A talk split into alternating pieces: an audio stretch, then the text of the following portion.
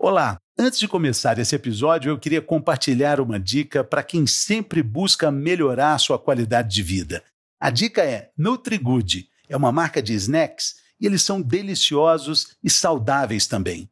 Tem barras de nuts, kombuchas, chocolate 70% cacau e muitas outras opções.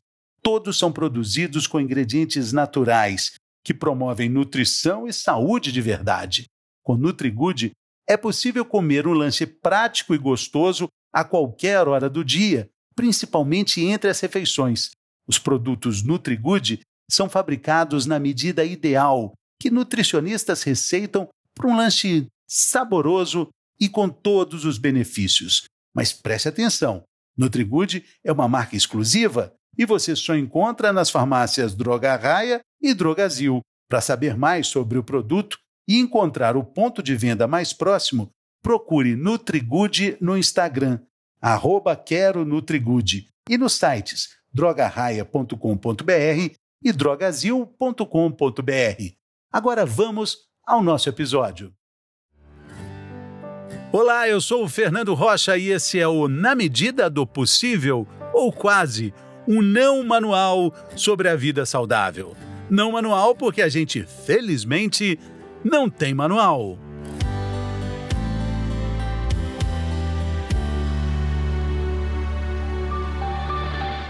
Tudo é energia. Eu tenho certeza que você que está me ouvindo concorda com essa frase. Tudo é energia. Mas a forma de renovar, de preservar e de reativar essa energia pode variar muito. Cada um sabe como recarregar suas baterias, Nesse episódio, a gente vai falar sobre isso. Energia nossa trabalhando a nosso favor. A boa notícia é que nós somos a nossa própria usina de energia.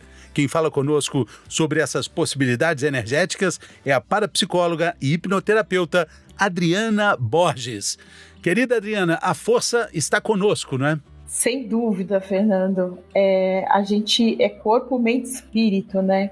Então, a gente tem como direcionar, a mente sendo o fator mais determinante, e, e através de estudos, de técnicas, a gente consegue direcionar a nossa vida de diversas formas. Então, com certeza, a força parte da gente em primeiro lugar. É, é, é, esse princípio que, que rege o trabalho de uma hipnoterapeuta, como é o seu caso. É, você, na verdade, a gente fala assim: nossa, a hipnose, ela, a hipnoterapeuta é, é poderosa, mas na verdade a força é de quem está sendo tratado, né? Exatamente, porque assim, a hipnose nada mais é do que um estado alterado de consciência, sendo ele natural ou induzido. A gente fica mais tempo hipnotizado do que ao contrário. Vamos dar alguns exemplos. Por é, quando você assiste um filme, uma série, quando você está apaixonado. Então, nesses momentos, a gente se sente hipnotizado. Então, você sair daquele transe talvez seja mais difícil do que colocar alguém em transe. E quando a gente conduz um transe em, em, em consultório, por exemplo, a pessoa ela é, vai conduzir mentalmente todo a, a, sugestão que é dada naquele processo. Então, nada acontece sem a permissão dela. Isso é impressionante. É, eu tive uma experiência de, de hipnose é, com um pêndulo, eu me sujeitei a isso para fazer uma reportagem e me chamou muita atenção o início do processo, quando, Adriana, a hipnoterapeuta balançou o pêndulo na minha frente e falando: olha, o pêndulo está girando no sentido horário. Quando você você, Fernando, quiser, você manda um comando mental e ele vai se girar no sentido anti-horário. Eu falei, não é possível. E, e não é que aconteceu? E, e isso, ele mudou, o pêndulo mudou a rota. Eu falei, vamos ver se vai ser agora. Então mudou. Aí eu, aí eu tive um pouco dessa noção prática de que, como eu disse no início, a força está conosco, né? Exatamente. Então, sem a sua permissão, nada disso aconteceria. Então, é, normalmente, quando a gente dá sugestões em transe, a gente avisa para ela que a qualquer momento ela pode sair do transe, caso ela se incomode, caso ela tenha né, alguma percepção que não agrade ou fale algo que vá contra as crenças dela. Então ela comanda o tempo todo. A única coisa é que ela vai ficar num estado de relaxamento profundo, ela vai baixar suas frequências cerebrais, ela vai sentir, após que você se sentiu muito confortável no momento. Sim, é uma sensação muito, gostosa, muito. né? E, e eu, eu, eu, fico curioso, assim, para saber como é que é, essa energia pode ser usada como cura. É, por exemplo, vamos falar de emagrecimento. É, é, possível usar a hipnose para emagrecer, para mudar uma frequência cerebral ou uma frequência de pensamentos que estão ligados a talvez a uma compulsão alimentar? Sim, a, a, a hipnose. Vamos entender uma coisa assim, vamos separar a, o joio do trigo agora para as pessoas entenderem. É, é bom de, desmistificar a hipnose. A hipnose, ela só vai baixar a sua frequência. Por exemplo, eu não sei, não sei como foi essa sua experiência com relação do pêndulo, não sei se ela conduziu para algo mais ali. Então, a técnica da hipnose ela vai só alterar essa frequência para que você fique mais aberto para sugestões. A hipnose ela tem alguns passos a gente vai criar um rapport com a pessoa, a gente vai fazer uma indução, a gente vai fazer um aprofundamento e depois a gente entra num estágio que a gente chama de utilização. Esse é, é, o, é o, ponto da questão. Para que, que eu vou colocar alguém em transe para que, que eu vou induzir aquilo? Então, de repente, a pessoa veio para o emagrecimento. Então, eu vou conduzir isso para aquilo que ela está me trazendo. No emagrecimento, eu posso utilizar técnicas associadas à programação neurolinguística, por exemplo, onde eu vou fazer com que ela goste mais de alimentos saudáveis do que alimentos que engordam, eu vou fazer com que ela goste mais é, de atividade física. Então, através da PNL, que é uma outra é, é, técnica, né, uma outra metodologia associada à hipnose, pode fazer grandes transformações. Eu tenho casos de emagrecimento de 4, 5, 10 até 23 quilos somente com hipnose e PNL. Então dá para fazer Sim. muita coisa. Então a PNL só vai. Isso, a programação neurolinguística associada à hipnose pode fazer grandes transformações. Mas como é que é mantida essa, essa percepção de você continuar ali dentro desse propósito, de você não achar que um pudim é tão gostoso quanto ele realmente é? Como é que você vai educando esse cérebro depois da sessão? Porque eu realmente entendo que, que ali a frequência é muito forte, ali uh, o, o que você está passando por aquilo, mas um processo de emagrecimento é muito longo, né? Ou mais longo do que algumas sessões, né? Muito boa sua pergunta, Fernando. Então, assim, vou é, explicar um pouquinho sobre PNL. A PNL, ela é uma metodologia que foi criada para identificar onde é, tem uma comunicação da parte neurológica, né, com as informações que a pessoa tem é, de linguagem verbal e não verbal. Então, você falou do pudim. Então, de repente, você fala assim: nossa, é tão gostoso o pudim, mas eu sei que o pudim vai me custar horas de academia. Então, eu pergunto para a pessoa: você quer olhar para o pudim igual você olha para o quê? Por exemplo, ela fala: ah, eu quero olhar para um, não sei, uma alface. Alface eu olho para ela e eu como porque é necessário. Então, a gente muda essa visão, porque a programação neurolinguística ela vai entender é, como que a pessoa enxerga aquilo. Então, se ela passar a enxergar de modo diferente, ela vai mudar a percepção dela sobre aquele alimento, porque a gente consegue, através da informação externa, mudar esses filtros, né? E mudar o processo interno. Ela muda a maneira de ver, porque para o subconsciente não existe diferença entre o real e o imaginário. Se eu falar para você agora, Fernando, é, não pensa no elefante rosa. Eu vou pensar. Aí a primeira coisa que você vai, você vai, a primeira coisa que você vai trazer é uma imagem daquilo. Conscientemente, você sabe que não existe elefante rosa. Mas se, para o seu subconsciente existe. Então eu vou criar uma nova verdade para essa pessoa. E a programação neurolinguística ela consegue fazer isso através das percepções sensoriais dela, através do visual, do auditivo, do sinestésico, do olfatório. Então ela vai mudar os valores dela com relação àquilo. Ela vai passar a olhar o pudim como ela olha para alface, por exemplo. Sim. Então é. ela sai do transe. No primeiro momento ela vai achar estranho. Ela vai olhar o pudim e ela não vai ter a menor vontade pelo pudim. Porque aí, aí, a mente dela já mudou esse valor. Alface de sobremesa, as pessoas vão ver que ela tá um pouco estranha, né? O que, que você quer de sobremesa? É. Ah, alface, por favor. Alface com doce de leite, né? Não, não vai ficar estranho, Isso. né? a sugestão sempre é dada de acordo com o que a pessoa me traz. Sim, então, assim, sim. eu posso transformar é, aquilo naquilo exatamente que é para ela. Já teve gente que virou para mim e falou assim: ah, eu quero ver isso aqui igual nos carbo. Então, qual a probabilidade, às vezes, dela comer um escarbo, né? Às vezes é uma probabilidade bem menor, mas normalmente a gente pede alguma coisa Mais que seja plausível. prática. Agora, é, agora é, é, qual é a parte do paciente, o esforço dele? Porque né, tem uma frase muito emblemática que diz o seguinte: não existe almoço de graça. Literalmente, não existe almoço de graça.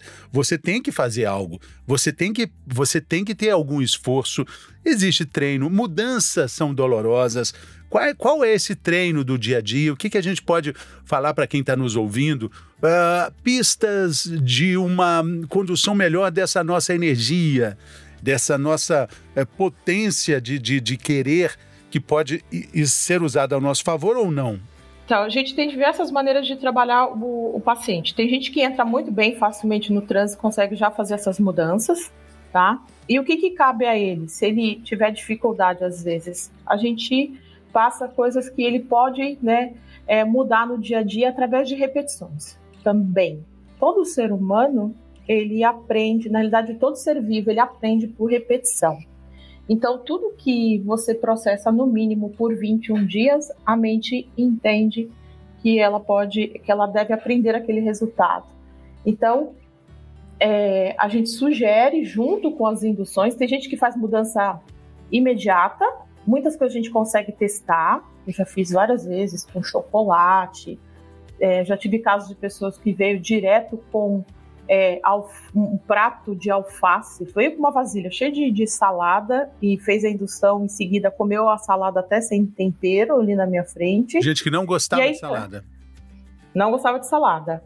E aí ela conseguiu fazer essa, essa mudança. E, Cabe e a ela continuar o padrão depois. Então, mas, foi permanente. Você, você tem notícia se foi permanente, se continuou? Eu tenho casos que a pessoa, cinco anos depois, agora há pouco tempo, ainda falando ainda desse tipo de processo, uma pessoa falou: oh, tem cinco anos que você fez a técnica comigo para eu parar de comer pão e eu estou até hoje sem comer pão. Sim, sim. Ela, ela programou o cérebro para não enxergar o pão é, com aquela crocância, aquele pãozinho com manteiga, aquela delícia de todo dia. Ela não, não enxerga mais dessa forma. Isso, exatamente. E passou a ser ok. Então, a gente faz a mudança de acordo com o que ela pede. Ou ela pode olhar e não ligar, ela pode ter nojo, então a gente vai de acordo com o que ela propõe muda, ali naquele muda momento. Muda uma chavinha, né, Adriana? Muda uma chavinha lá. Muda né? uma chavinha. E ela não consegue entender isso também, Fernanda. Ela, no primeiro momento, já fiz, a pessoa olha e fala assim, mas até dois minutos atrás eu amava pão, eu amava chocolate, era irresistível e a gente consegue medir na hora. Sim. Agora, quais são os pedidos e quais são os tratamentos mais frequentes é, na sua vivência de consultório? O que que, o que que as pessoas pedem e precisam e vão se tratar mais para quê? Olha, a gente tem bastante, varia muito. Então tem desde problemas é, emocionais e sentimentos, já tem de tudo. Tem para esquecer pessoas, tem para emagrecimento, ansiedade, depressão, síndrome do pânico. É, varia muito, muito, muito mesmo. Mas tudo depende do, do que a gente está fazendo mais movimento ali no, no momento. Fobias também, a gente consegue tirar rapidamente uma fobia. É, nossa, é, é uma infinidade de casos que é difícil até relatar aqui, mas tem de tudo um pouco. O Adriana, tudo tem um fundo emocional. A, a participação do, do, paciente, assim, com fé, o paciente tem que acreditar nisso ou isso é indiferente? É, tipo assim, eu posso ser um completamente, posso ser completamente cético com o processo e, e eu vou ser beneficiado por ele ou eu acreditar ajuda? Já aconteceu tanto da pessoa acreditar e funcionar e dela também não acreditar e funcionar também. Basta ela se permitir ali no, no processo. Então, ela, o que, que a gente faz, por exemplo, no caso da, da programação neurolinguística, Fernanda, a gente está trabalhando a imaginação dela. A imaginação dela não depende do acreditar. Então, quando ela entra no processo da imaginação e passa a enxergar um alimento X como Y, ela consegue fazer aquela troca com facilidade, porque aí tem um racional ali, mas esse racional ele está é, reduzido. Aí não entra tanto o fator crítico, não entra tanto é, a crença dela sobre aquilo. Ela se permitindo, o processo funciona.